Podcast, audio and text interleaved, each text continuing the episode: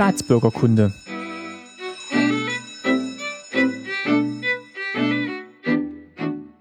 Folge 4, herzlich willkommen.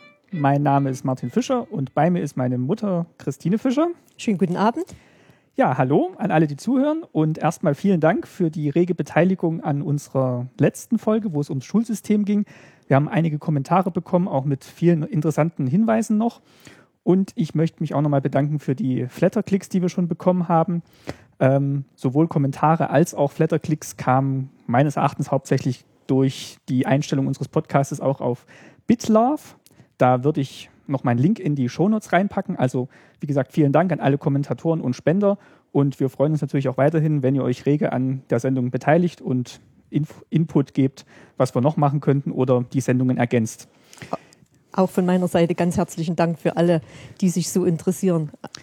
Ja, äh, mein Papa, also dein Mann fehlt heute entschuldigt, aber wir haben nichtsdestotrotz uns zusammengesetzt und ein Thema äh, uns vorbereitet, das äh, nach unserer XXL-Sendung zum Schulsystem vielleicht ein bisschen leichter anzupacken ist. Ja, und zwar soll es heute gehen um Kleidung und Mode in der DDR. Es hieß ja immer, es ist immer schwierig einzukaufen in der DDR und es gibt nichts. Gut, Essen gibt es vielleicht gerade noch, aber alles andere Konsumgüter, da wird es dann schon schwierig. Wie war denn das? Gab's, konnte man sich schick anziehen in der DDR? Na, ich sag mal so, es, es, gab, es gab Anziehsachen, klar. Es war dann aber so, dass es halt äh, eine bestimmte Bluse in jeder Größe gab und dann in dieser Größe auch mehrmals. Das heißt, also man ist in einer Kleinstadt, so wie äh, aus der ich jetzt komme, dann schon dieser Bluse mehrmals begegnet. Also es, es war halt nicht so ein gefächertes Angebot. Aber es, es gab natürlich Kleidung. Die war nicht immer so pfiffig, auch nicht immer vom Material her so, wie man sich gerne gewünscht hätte oder mit so ein paar kleinen Extras. Also unsere Orientierung ging halt immerhin erstens Richtung Modezeitschriften. Also es wurde sehr viel selber genäht und gestrickt. Und natürlich der Blick nach in den Westen, was war da Mode, was gab es da? Also für alle, die irgendwo die Möglichkeit hatten, sich da zu informieren, das war schon irgendwo das Nonplusultra. Also irgendwas zu haben, was halt nicht von der Stange war und was dann in, in der Stadt oder äh, wo auch immer ganz oft zu sehen war. Also man wollte ein bisschen individueller eigentlich sein. Ich kann es jetzt nicht beurteilen, wie war denn die Mode in der DDR zur damaligen Zeit, also im Vergleich zum, zum Westen? Gut, ganz also ganz genau kann ich das jetzt nicht festmachen. Es gab auch schöne Sachen, aber die gab es dann halt nicht sehr viel. Davon gab es halt nicht sehr viel. Es, es gab ja auch Importe. Und wenn das halt in der Stadt bekannt wurde, dass zum Beispiel bei uns im großen Konsum hieß dieses äh, Kaufhaus, äh, dass es da halt Pullis gab aus Italien, dann war die halbe Stadt unterwegs und hat sich da angestellt in der Hoffnung, mal so einen schicken Pulli zu bekommen, weil es, es war irgendwo erschwinglich. Man hat einfach dieses Geld dazu genommen. Selbst wenn so ein Pulli jetzt 50, 60 Mark gekostet hat, das war sehr viel Geld, wenn man bedenkt, dass ich ungefähr einen Nettoverdienst hatte von 450, 500 Mark. Aber man wollte einfach schick sein und mal was haben, was halt nicht jeder trägt. Und dann hat man sich angestellt und geguckt, dass man das dann, dass man das dann bekommt. Äh, wenn man jetzt im Vergleich gerade nochmal guckt, was, was, die, was die Leute auf der anderen Seite der Grenze getragen haben, hat man sich dann waren das ähnliche Sachen, die dann auch im, im Osten produziert wurden oder für den Osten produziert wurden? Oder hat sich das schon unterschieden? War das immer eine Saison hinten dran, meinetwegen? Oder? Ja, es hat sich, an, es hat sich schon von, von den Materialien her, von den Farben schon sehr unterschieden. Also wenn wir jetzt mal auf das äh, Thema Jeans äh, kommen würden, äh, es gab bei uns auch eine Marke Jeans, das waren Wiesent, aber die waren bocksteif, nicht so sehr schick. Und der Lutz hat mal von einem Onkel von mir im Westpaket eine Jinglers bekommen. Das war natürlich ein Highlight. Also das, Kannst du mal erklären, das, was Jinglers waren? Das war eine Jeans und unten am ähm, Hosenschlag war ein kleines Glöckchen dran. Also wenn man gelaufen ist, hat das praktisch gebimmelt. Filmfans kennen das könnten das kennen aus Sonnenallee. Da gibt es mal eine Szene, da wird dann von der Jinglers erzählt, die, genau. glaube ich, bei C&A verkauft wurde. Also das, das weiß ich nicht, wo mein Onkel die her hat. Auf alle Fälle war der Lutz ganz, ganz glücklich und hat die, ich weiß nicht wie viele Jahre getragen. Also da wurde dann extra noch unten um den Saum rum ein Reißverschluss genäht, damit der Saum nicht ausfranst und die Hose nochmal haltbarer noch länger, wird, noch, noch, länger. Mal, noch, noch länger hält. Also das war wirklich was ganz Besonderes. Ich muss aber dazu sagen, in die Schule durfte der Lutz die nicht anziehen als Lehrer. Das war nicht erwünscht. Ach, das war schon, als er dann Lehrer war. Das Ja. war nicht, als er, als er Jugendlicher war. Nein, das, da war er schon Lehrer und also in, die Schule, in der Schule war es nicht so beliebt, mit Jeans zu kommen. Überhaupt mit Sachen aus dem Westen, sage ich mal, mit Label drauf oder so. Das war nicht so gewollt. Aber sonst war es ja dann anscheinend schon so, dass dann auch so Jugendmoden wie Jeans oder, weiß nicht, Lederjacken, was halt die Jugendlichen dann im Westen getragen haben, dann auch die Jugendlichen im Osten getragen haben. Also es war jetzt nicht, dass die völlig entkoppelt waren von, von der Jugendkultur jetzt im Westen. Nein, es gab ja auch eine Jugendmode. Also man hat schon versucht, auch äh, nette Sachen zu produzieren. Und also die, die jungen Leute haben schon irgendwie versucht, net, nette Sachen zu bekommen. Wie gesagt, vieles wurde in Eigenproduktion hergestellt, in Anlehnung an die Vorgaben vom, vom Westen. Man hat ja immer mal eine Bravo gehabt oder, oder eine, eine andere Illustrierte, wo Die man jemand dann, mitgebracht die, hat? die jemand mitgeschmuggelt hat. Man hat angeguckt zum Beispiel äh, Hitparade. Äh, ich weiß, meine Mutter hat mir zum Beispiel anhand des Bildes einer Sängerin dann mal einen Rock genäht. Und äh, ja, so hat man halt versucht, auch äh, schick zu sein, modisch zu sein. Da waren natürlich die im Vorteil, die selber nähen konnten und auch selber Sachen herstellen konnten. Auf jeden Fall, auf jeden Fall. Da war ich meiner Mutter sehr, sehr dankbar. Also ich war immer ganz glücklich. Ich, ich hatte immer ganz schöne Sachen. Und dann hatte ich noch den großen Vorteil, ich hatte eine Tante, die Schwester meiner Mutter, und die arbeitete in einer Stofffabrik. Und diese Stoffe waren sehr, sehr gut und gingen zum größten Teil wirklich in den Export. Und nur fehlerhafte Stoffe blieben dann bei uns. Die brachte dann die Tante so ein, so ein Paket mit. Wir nannten das immer Rester. Ja, und dann waren alle Frauen ganz glücklich in der Familie und haben überlegt, was machen wir aus welchem Rest. Und die durfte sie mitnehmen einfach oder die hat sie dann der Die- Firma abgekauft oder die hat die Firma einfach verschenkt. Die gab es dann in der Firma packenweise oder kiloweise zu kaufen. Also das waren dann wirklich zweite, dritte Qualität mit Webfehlern oder, oder Farbfehlern. Aber das hat meine Mutter dann geschickt rausgeschnitten und somit hatte ich äh, oder mein, unsere ganze Familie wirklich immer sehr, sehr schöne Sachen. Jetzt sage ich mal, die Oma war ja Schneiderin, also die konnte wahrscheinlich dann auch anhand von einem Bild, was sie gesehen hat, dann sich überlegen, wie der Schnitt auszusehen hat. Jetzt gab es wahrscheinlich auch viele, die zwar nähen konnten, aber jetzt vielleicht nicht die, die Kenntnis hatten, wie man so ein Kleidungsstück anlegt. Nach was hat man sich denn orientiert, wenn man jetzt so einen Stoff hatte und ein tolles Kleidungsstück herstellen wollte? Gut, es gab ja auch ein, zwei Modezeitschriften bei uns. Also meine Mutter zum Beispiel hat jahrzehntelang die Bramo abonniert und hat immer gemeint als äh, Fachmann, die Schnitte dort wären ganz prima. Und dann gab es auch Einzelschnitte. In Papierwarenläden gab es Einzelschnitte für alle möglichen Dinge. Und danach hat man dann so, man hat dann praktisch diesen Grundschnitt genommen und hat es dann verfeinert. Also meine Mutter hatte da ein ganz großes Talent. Die hat dann aus jedem Kleidungsstück wirklich was Besonderes gemacht. Vielleicht kannst du dich noch erinnern, Martin. Du hattest auch viele Sachen von der Oma. Ich weiß zum Beispiel, Faschingskostüme hatte ich immer ganz außergewöhnliche Faschingskostüme. Zum Beispiel bin ich mal als äh, Sherlock Holmes gegangen. Und das ist ja wirklich ein Kostüm, also mit diesem Cape und diesem karierten Stoff, was, was es und der, und der Kappe, die es die es gar nicht zu kaufen gab. Und das war natürlich schon was anderes als jetzt Prinz und Pirat, was dann halt viele in Anführungszeichen der Verzweiflung gemacht haben, weil das kriegt man immer noch aus einer Weste oder aus einer alten Hose, kriegt man noch so ein Kostüm zusammengestellt. Aber ich fand schon was Tolles, dann wirklich dieses, dieses Cape zu haben und die Mütze und dann wirklich Also ich als Sherlock Holmes zum Fasching zu gehen. ich komme da wirklich richtig ins Schwärmen. Du hattest doch mal ein ganz tolles Kostüm, da warst du ein Prinz. Das war so ein roter Wams mit weißen Ärmeln und ein Barett dazu. Und ja, wie gesagt, das, das können wir einfach nur unserer Mutter und Oma zu, äh, verdanken. Die hat wirklich, also mit Liebe vor allem genäht und hatte Riesenfreude dran, aus dem Stück Stoff was Besonderes zu machen. Jetzt hatte natürlich nicht jeder die Möglichkeit, darauf zurückzugreifen in den Familien. Und du hast am Anfang gesagt, also wenn es jetzt mal tatsächlich einen tollen Pullover gab oder eine tolle Bluse, dann haben sich da alle angestellt und versucht, das in ihrer Größe zu bekommen. Hat man, hat man, gab es Statusunterschiede in den einzelnen Berufsgruppen oder dass, dass man wirklich gesehen hat, aha, der arbeitet da, der ist Fabrikleiter oder der arbeitet als Direktor in der Schule, der kann sich, also er konnte sich vielleicht was Besseres leisten, aber er konnte vielleicht auch nichts anderes kaufen, weil es nichts anderes gab. Das stimmt. Also was vielleicht, ein, ich sage jetzt mal, ein, ein äh, Fabrikdirektor oder ein Arzt sich nachher mal später hin eher leisten konnte, war ein Einkauf im Exquisit. Diese Läden wurden geschaffen, ich sag mal so in den 70er Jahren.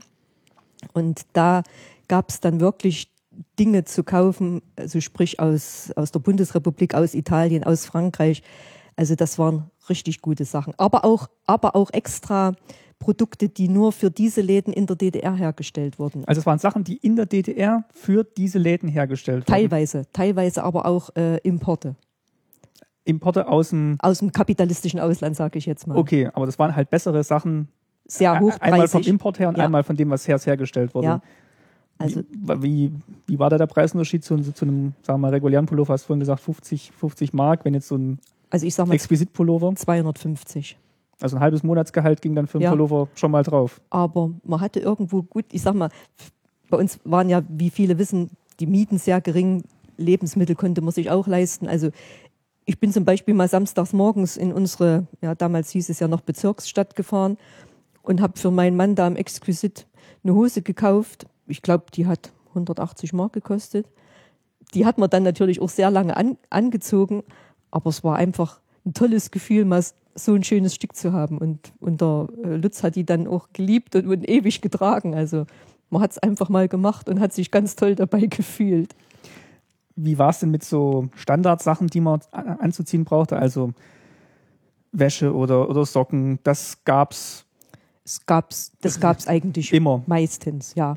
Vielleicht auch nicht so, wie man sich, äh, nicht so die Riesenauswahl, aber es, es gab immer Socken, es gab immer Unterwäsche, äh, ja, Nachthemden, so, so Ding, es, das gab's wirklich. Also, wo mal manchmal so ein bisschen Mangel war, weiß ich noch, war mal Bettwäsche und dann mal wieder Handtücher, aber äh, im Großen und Ganzen, es gab schon die Dinge, wie man so sagt, des täglichen Bedarfs, aber halt oftmals nicht mit der, So die besonderen, mit der Raffinesse. die besonderen Lieblingsstücke, die man so dann anziehen wollte, die gab's in sehr geringer Zahl, beziehungsweise musste man lange darauf warten, bis es das mal wieder im Angebot gab. Oder sehr viel Geld dafür ausgeben.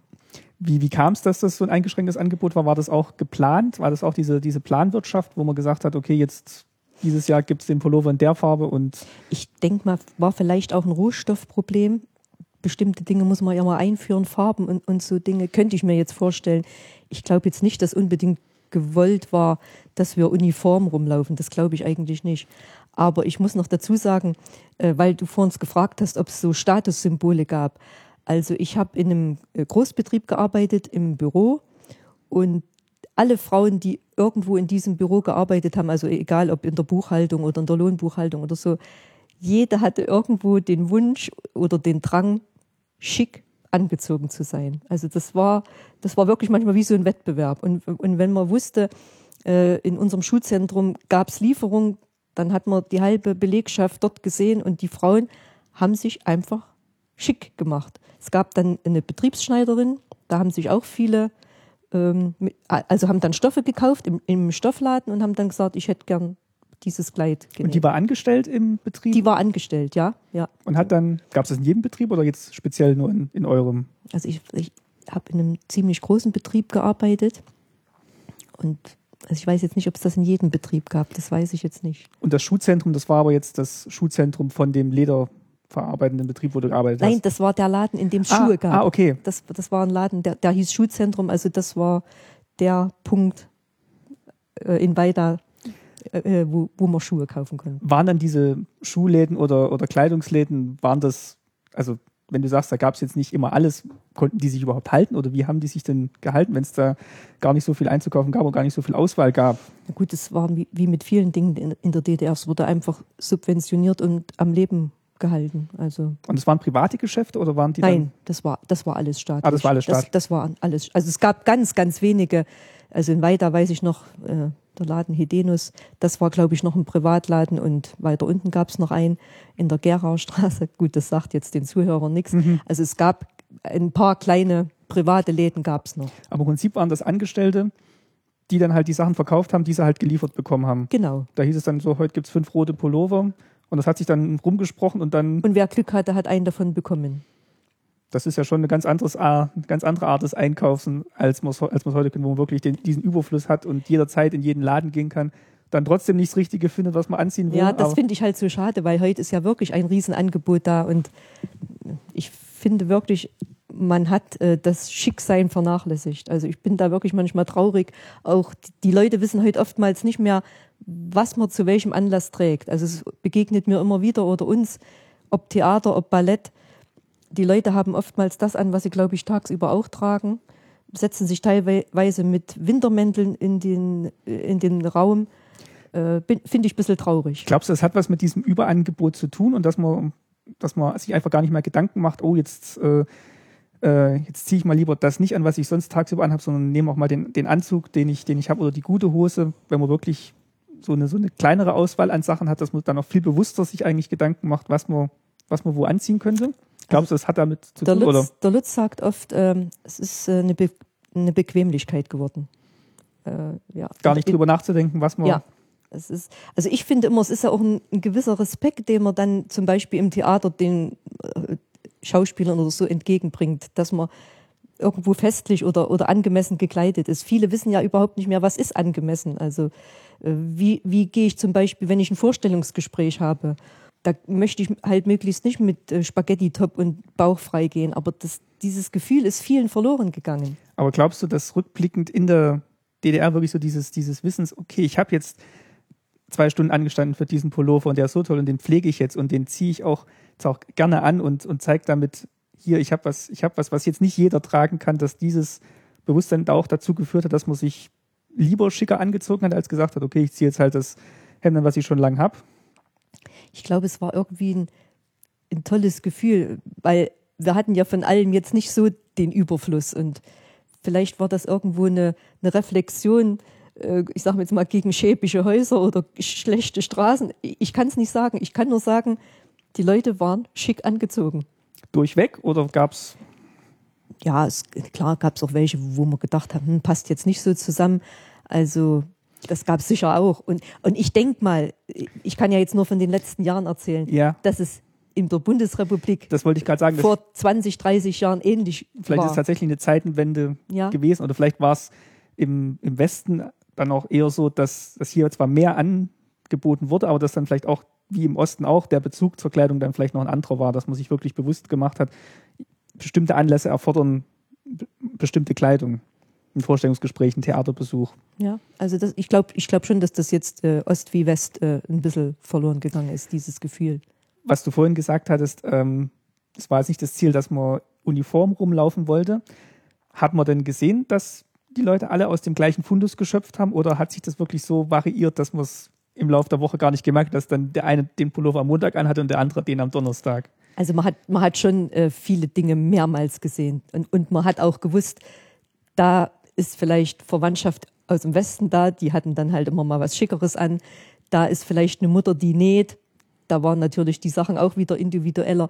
Und, und man wusste auch, na gut, die haben halt alle diese Möglichkeiten nicht. Die müssen halt in großen Konsum gehen und dort einkaufen. Also War man dann neidisch auf die oder hat man es einfach anerkennt zur Kenntnis genommen? ich sag mal so, es gab nicht diesen Mob, wie es äh, heute ist, wenn ich diese Marke nicht anhabe, dann werde ich gehänselt. So diese das Markendiktatur, weil das gab es überhaupt nicht. Das gab es überhaupt, muss ich wirklich sagen. weil es keine Marken in dem Sinn Ja. gab. Es gab halt es gab diesen Stress nicht. Also jeder hat sich, fand sich natürlich toll, wenn er was hatte, was der andere nicht hatte. Deshalb finde ich es auch heute so schade, dass die Mädchen oder auch die Jungen fast alle gleich aussehen bei dieser Vielfalt. Also unser Streben ging eigentlich immer danach, ein bisschen anders, aus, anders auszusehen als die Banknachbarin. Und heute denke ich immer, ist so ein Mainstream. Also die Mädchen sehen irgendwo alle gleich aus. So mehr oder weniger. Jeans, irgendwie ein T-Shirt oder so eine Leggings und ja, also nichts. Und man hat damals wahrscheinlich eher versucht, über so Kleinigkeiten oder tatsächlich doch mal was selber gemachtes oder sei es ein Tuch oder, Richtig. oder sowas, oder, dass man dann. oder, eine, oder ein Anstecker oder ja, wie du gesagt hast, ein Tuch oder, oder eine Baskenmütze oder irgendwie, ja, ein bisschen was persönlich zu machen. Du hattest vorhin auch noch erwähnt, dass man Westpakete geschickt bekommen hat mit Kleidung. Konnte man sich das schicken lassen? Durfte man sich das schicken lassen? Vielleicht mal die erste Frage. Es, Oder gab es da Auflagen? Ich glaube, die mussten immer irgendwie das vorher an die Reinigung bringen oder so. Also bei gebrauchten Sachen gab es, glaube ich, manchmal Probleme. Da, da ist auch mal ein Paket nicht angekommen. Ich weiß, eine Tante von mir in Hamburg, die hat auch mal Sachen geschickt, die sind nie angekommen, wohl mit dem, mit dem, mit der Begründung war halt nicht äh, den chemischen Reinigungen entsprechend äh, losgeschickt worden oder so. Also ja, was immer das bedeuten mag. Aber ich sag mal, das meiste ist angekommen und so ein Paket war unglaublich. Das war, ja, also man ist da wirklich drum rumgesprungen wie ums goldene Kalb und hat dann überlegt, wer bekommt was, wem passt was und also es, es war eine ganz, ganz tolle Sache. Und wie hat man sich da gefühlt, wenn man jetzt gewusst hat, das sind jetzt Sachen, die schon mal jemand anderes getragen hat und die hatten wir jetzt quasi so als zweite Wahl, haben jetzt die Leute im Osten noch was geschickt bekommen, war da kein Thema? Überhaupt nicht. Erstens waren die wirklich immer top erhalten, also das, was wir bekommen haben.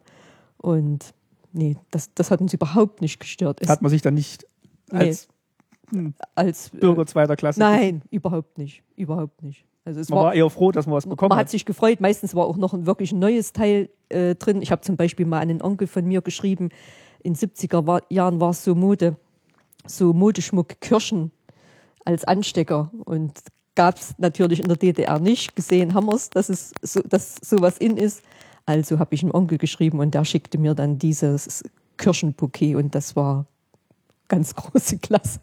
Man hat sich ganz toll gefühlt. Und die Sachen wurden halt auch wirklich in Ehren gehalten. Man hat, man hat das, man hat ja längst nicht so viel gehabt wie heute im Kleiderschrank. Das meinte ich ja vorhin, dass man wirklich. Und das war wirklich, ja, man hat es einfach geschätzt und geehrt und, und gut gepflegt und ja, lange getragen. Und man konnte jetzt wahrscheinlich auch nicht jeden Samstag sagen, jetzt gehe ich mal Klamotten kaufen, sondern man musste halt dann gehen, wenn es was gab und wenn man dann noch Glück gehabt hat, hat es einem auch gefallen, was es gab. Und es war natürlich auch eine finanzielle Frage. Also ähm, vieles wurde ja subventioniert, aber Kleidung nicht in diesem Maße. Kinderkleidung wohl, aber Kleider für Erwachsene waren schon äh, teuer, sage ich mal. Also das ging jetzt wirklich nicht, dass man jeden Samstag sagt, ich gehe jetzt mal shoppen. Also das. Wie, wie war es denn mit Kinderkleidung? Also gerade wenn die Kinder schneller wachsen, wenn sie klein sind, dann braucht man ja regelmäßig neue Kleidung, neue Größen. Das gab es immer oder hat man dann auch untereinander sich ausgeholfen? Also es, es gab immer was zum Anziehen. Aber best bestimmte hübsche Sachen waren halt immer nur in kleiner Menge da und da war es wirklich immer ein Glücksfall, dazuzukommen und zu sagen, ja, jetzt habe ich so einen ganz schönen Pulli für Martin bekommen mit ganz kräftigen Farben. Ich weiß nicht, wo der dann herkam, aber da, da, da hat man sich so gefreut, man konnte gar nicht schnell genug nach Hause gehen und dem Kind das anziehen, um zu sehen, wie er dran ausschaut. Ist natürlich schon toll, wenn man dann selber was machen kann, aber ich glaube, das ist auch heute noch toll, wenn man Kleidung selber schneidern kann und was hat, was man jetzt nicht im Laden kaufen kann. Ich glaube, das ist immer toller, als wenn man als wenn man einfach in den Laden gehen kann und sagen, ich hätte gerne das T-Shirt in Rot, sondern hat halt wirklich was individuell für sich geschneidertes. Ganz bestimmt, aber dieser Kelch ging leider an mir vorbei. Also ich habe viel selbst gestrickt in der DDR noch, auch für dich, Martin, aber habe ich dann hier eigentlich auch äh, aufgegeben. Wie war denn dann die Versorgung mit so Sachen, wenn man selber was machen wollte? Also gerade so Nadelstoff, Zwirn, ähm, Wolle, gab es das wenigstens Doch, es in gab, reicher Fülle, dass man selber machen konnte, wenn es man wollte? Es gab Stoffläden, es gab auch Handarbeitsläden, in denen man Wolle kaufen konnte. Aber man muss sich das eben so vorstellen, es gab halt auch bestimmte Wolle nicht immer und nicht in allen Farben. Also das, das sprach sich dann aber auch rum und dann ist man halt losgegangen. Oder es gab äh, Strickzeitschriften, wo dann halt wunderschöne, wirklich wunderschöne Modelle drin waren und dann ist man halt losgegangen und hat gehofft, die Wolle in dieser Farbe, wie sie halt dann in diesem Heft angegeben war, zu bekommen. Also. Ich weiß nicht, ob wir da später nochmal drauf kommen in einer anderen Folge, aber ist dieses Prinzip der Mangelwirtschaft und die daraus entstehende Kreativität eigentlich auch was, wo man hinterher sagt, das war eigentlich toll, dass man, oder verklärt man das dann, wenn man jetzt sagt, ah, wir konnten immer selber machen und selber zusammenstellen und dann hat man halt selber was gestrickt oder verklärt man das jetzt im Rückblick und sagt, eigentlich wäre es schon schön gewesen, ich hätte in den Laden gehen können und das kaufen, was ich will, weil es. Sicher, sicher ist es so. Aber alles, was man halt selbst gemacht hat, hat natürlich einen ganz anderen Wert, das stimmt. Und dadurch, dass es eine Mangelwirtschaft war, hat, hat man es einfach mehr geschätzt. Meine Mutter zum Beispiel hat Knöpfe abgeschnitten von Kleidungsstücken, die sie dann weggetan hat, aber äh, wenn dann ein besonderer Knopf dran war, hat sie es einfach aufgehoben und der hat dann irgendwann kam der an ein Kleidungsstück und hat wieder seinen Zauber entwickelt und oder ob das eine, eine Borte war oder also irgend, irgendwie so kleine Dinge, man hat es wieder weiterverwendet. Das, das war nicht schlecht, muss ich sagen. Also heute ist ja wirklich ein Riesenwegwerfen. Also es gibt zwar unheimlich Angebot an, auch an preiswerten Sachen, T-Shirts und so weiter, aber da denke ich mir, wenn ich die schon anschaue, nach zwei, drei Wäschen kommt die bestimmt in den Kleidersack, weil sie einfach aus der Form sind. Also es hat alles so sein, sein Für und Wider. Und die Sachen, die es in der DDR zu kaufen gab, haben die dann wenigstens lange gehalten, wenn es die jetzt schon nicht so oft zu kaufen gab? Oder waren doch, die von der Qualität her? Doch, die waren nicht schlecht, weil ich weiß von einer Tante, äh, die uns halt ab und zu besucht hat, die musste ja immer diesen Zwangsumtausch machen und die hat zum Beispiel sehr gerne Nacht- und Unterwäsche gekauft, weil die gesagt hat, dieses Zeug hält einfach sehr, sehr gut und ist gut genäht. Also wir haben ja eigentlich gut produziert. Vielleicht äh, zu teuer oder so für heutige wirtschaftlich Verhält- genug, nicht wirtschaftlich genug, aber es, es war gut produziert, gut genäht und so weiter. Also es waren, es waren eigentlich auch Facharbeiter am Werk. Gell? Also das, die hat es sehr gerne gekauft. Wie gesagt, wahrscheinlich auch nicht wirtschaftlich produziert, wie du schon sagst, aber das, was gemacht wurde, hat dann wenigstens, war dann wenigstens von der entsprechenden Qualität, dass man auch wirklich sagen konnte, jetzt habe ich mir den Pullover oder die Bluse gekauft und die hält jetzt halt auch mal das Jahr oder die Auf zwei oder die zwei Jahre. Auf jeden Fall. Ich glaube, man hat die Sachen viel länger gehabt. Also gerade, ich sage jetzt mal Wintermäntel.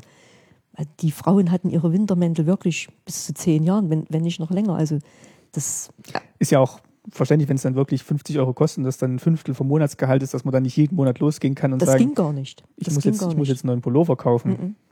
Das war wirklich so. Also ja, wie gesagt, also wir waren wirklich da privilegiert. A durch meine Mutter und B ab und zu ein Westpaket mit getragenen Sachen meiner Cousine oder von wem auch immer. Und das, das war einfach ganz toll. Gab es dann auch Familien, die jetzt weder auf das eine noch das andere zurückgreifen konnten? Gab's, Oder wie klar. Es gab, gab Oder hat der Großteil der Familien eigentlich schon entweder jemanden in der Familie gehabt, der was machen konnte oder der Kontakt in den Westen hatte oder waren wirklich auch viele tatsächlich auf das angewiesen, was es zu kaufen gab? Auf jeden Fall waren viele angewiesen. Aber ähm, was es halt wirklich viel gab, waren so Haus, also Frauen, die zu Hause waren, aber, aber geschneidert haben für Nachbarn, für Freunde, für Bekannte. Und da hat man sich natürlich dann auch äh, oftmals äh, irgendwas anfertigen lassen, was dann ganz was Besonderes war. Also was man dann alleine hatte. Also Wie gesagt, das ist ja echt eine tolle Fähigkeit. Also es ist ja auch heute noch eine tolle Fähigkeit, Ja. wenn, wenn jemand unbedingt mit eigener Hände Arbeit was herstellen kann, sei es jetzt Kleidung oder ein Möbelstück oder kann ich Äh, nur bewundern, muss ich wirklich sagen. Es ist ganz, also wenn ich das immer gesehen habe, wenn meine Mutter den großen Küchentisch ausgezogen hat, dann kam dieser Stoff drauf, dann der Schnitt und dann hat die da zugeschnitten und, und dann wurden die tollsten Sachen drauf. Also ich, und, und keine elektrische Nähmaschine, sondern halt Nein. wirklich mit einer fußbetriebenen Nähmaschine und mit Hand gestickt genäht. und, und wie fein. Also wirklich wie, wie Also es ist echt bewundernswert, was, was Ja. man alles, was man wirklich alles machen kann, wenn man die entsprechenden Fähigkeiten dazu hat. doch. Ähm, Und, und ich muss noch ganz kurz dazu Ja. sagen, wirklich, also die Generation meiner Mutter zum Beispiel, diese Frauen, auch meine Schwiegermutter, konnten alle ein bisschen nähen. Alle. Also einen einfachen Rock oder eine einfache Hose haben die, ich sag mal, zu 80 Prozent bestimmt alle zusammen äh, bekommen. Stricken konnte sowieso jeder, weil man hatte ja Handarbeitsunterricht.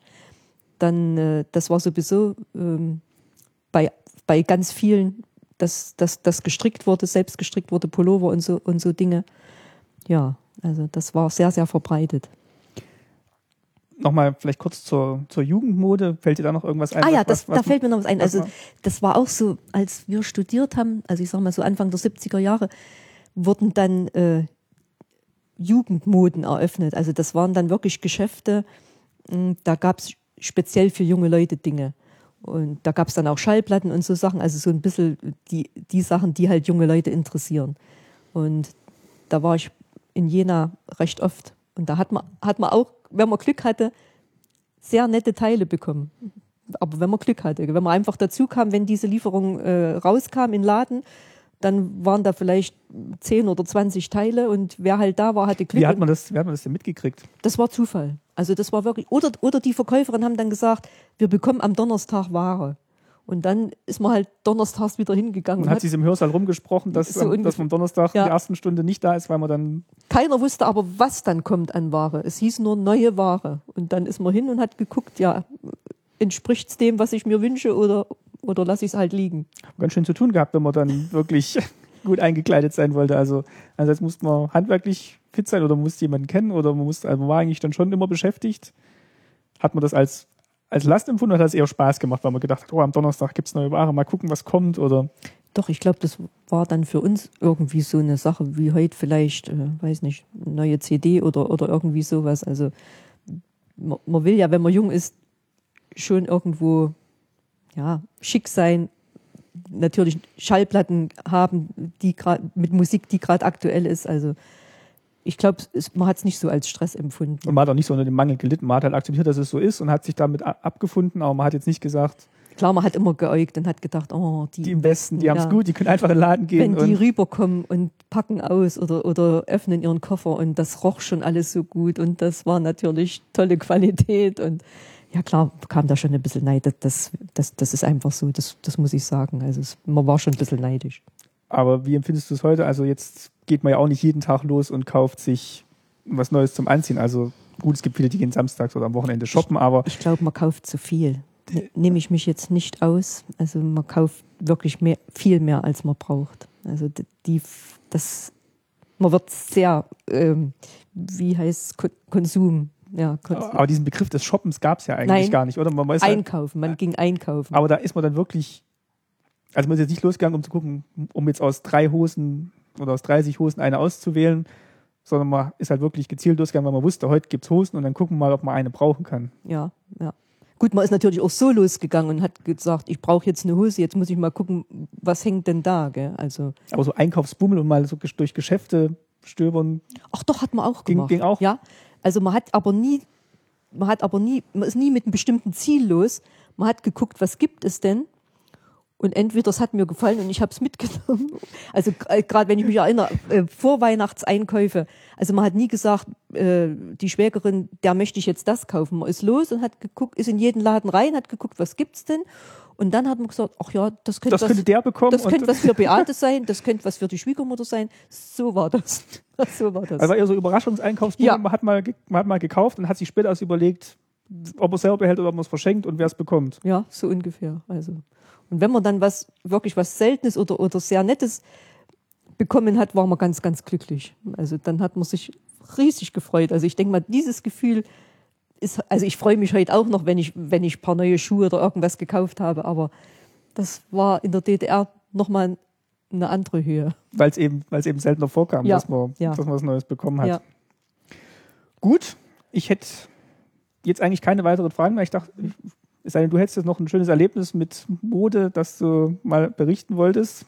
Ach, ich würde nur einfach allen sagen, gebt euch, gebt euch Mühe und zieht euch schick an. Es, es ist irgendwo fürs, fürs, jetzt- für die, fürs eigene Ich, finde ich es ganz wichtig. Gerade jetzt, wo man wirklich die Möglichkeit hat, sich wirklich individuell schick anzuziehen und wirklich nicht so aussehen zu müssen wie jeder andere auf der Straße, sondern wirklich Ja, seinen eigenen Stil zu finden. seinen eigenen Stil zu finden und auch einfach ein bisschen gucken, kann ich das noch tragen mit 50, 60 oder mit Körpergröße 46 oder also nicht alles, was Mode ist, steht ja dann auch jedem. Das wäre vielleicht noch eine Frage, fällt mir jetzt gerade ein, äh, wie ist es denn, wenn jetzt so Leute sich ein bisschen extravagant kleiden wollten? Was haben die denn gemacht? Die mussten dann selber entweder tätig werden, aber es gab jetzt nicht so verrückt, es gab nicht so verrückte Sachen, so grün, gelb, kariertes Jackett oder sowas, wenn man jetzt mal, wenn man es nicht so in, de- sich in der Norm wohlgefühlt hat, die es zu kaufen gab. Ja, dann war es dann war's schon ein bisschen sch- schwieriger, glaube ich. Wie gesagt, dann gab es halt diese hochpreisigen Läden, exquisit, äh, wo halt wirklich nicht alle einkaufen konnten. Das muss man einfach so sagen. Also man konnte sich mal einen Teil kaufen, aber dann auch einige Monate wieder nichts mehr. Also weil, weil einem, es hat vom Verhältnis her war es einfach ein Luxusgut, gell, dann, dann dort einzukaufen.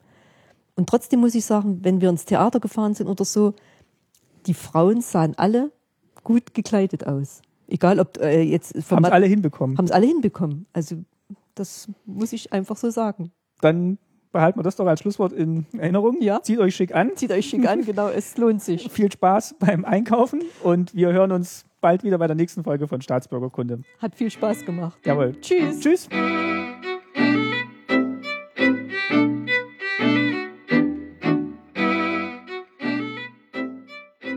Staatsbürgerkunde ist ein privates Podcast-Projekt von Martin Fischer. Die einzelnen Folgen findet ihr im Podcast-Verzeichnis von iTunes und auf der Website www.staatsbürgerkunde-podcast.de. Staatsbürgerkunde hier mit UE geschrieben. Dort habt ihr auch jeweils die Möglichkeit, Kommentare zu hinterlassen. Auch auf Facebook könnt ihr euch an Diskussionen beteiligen und den Produktionsprozess verfolgen. Besucht einfach die Fanseite unter www.facebook.com slash Staatsbürgerkunde. Auch wieder mit UE geschrieben. Und wer auf Twitter unterwegs ist, kann dem Account Ostsender folgen, um auf dem Laufenden zu bleiben. Die Webadresse dazu lautet www.twitter.com slash Ostsender. Ich und meine Gäste würden uns freuen, wenn ihr all diese Plattformen nutzt, um uns Kommentare und Anregungen zum Projekt und den einzelnen Episoden zu geben. Und euch natürlich auch meldet, wenn ihr Fragen oder Themenwünsche habt. Wir werden versuchen, diese in den kommenden Episoden anzugehen. Ein ganz besonderes Dankeschön möchte ich noch an die Schülerinnen und Schüler der Grundschule in Friedrichsfehn senden. Aus deren toller Geräuschedatenbank durfte ich nämlich das Pausenklingeln für das Intro von Staatsbürgerkunde verwenden. Und natürlich auch vielen Dank an meine Gäste, die diesen Podcast möglich machen und an euch, liebe Hörerinnen und Hörer, für eure Zeit. Bis zum nächsten Mal, euer Martin.